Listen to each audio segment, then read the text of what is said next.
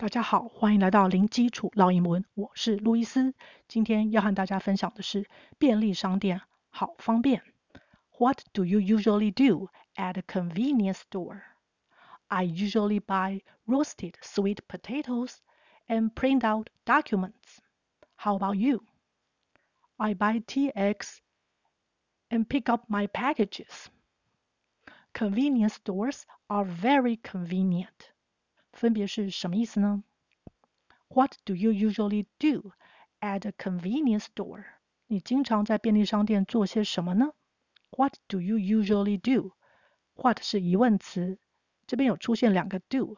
第一个 do 呢，是为了要形成现在是时态的疑问句而出现的功能字，没有特别的意思。第二个 do 呢，是真正的动词做的意思。前面放一个 usually，经常地、通常地，在哪里？At a convenience store。Convenience 是指便利，它是一个名词。注意后面的 ce 是发 s 的声音，convenience 四个音节，convenience 最后的 s 还可以跟后面的 store 做连音。store 是商店，所以便利商店就是 convenience store。convenience store。I usually buy roasted sweet potatoes and print out documents. I usually buy 我经常购买 roasted sweet potatoes。先看 sweet potatoes 是指甜的马铃薯，也就是指地瓜。再来看 roasted，先看 roast r o a s t 是指烘烤，它是一个动词。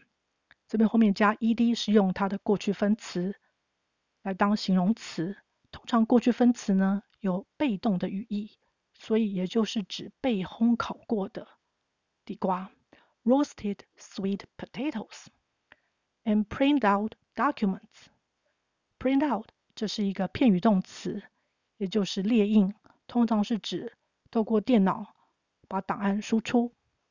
print out 可以连音，把 t 跟后面的 out 可以念快一点，变成 print out。（print out）。document 就是指文件，document 三个音节，那后面这边加 s，用复数形，t 跟 s 要合在一起发出 ts 的声音，documents documents。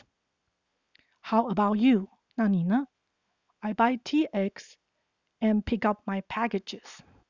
I buy tea eggs，我购买茶叶蛋，tea eggs 就是指茶叶蛋。And pick up my packages.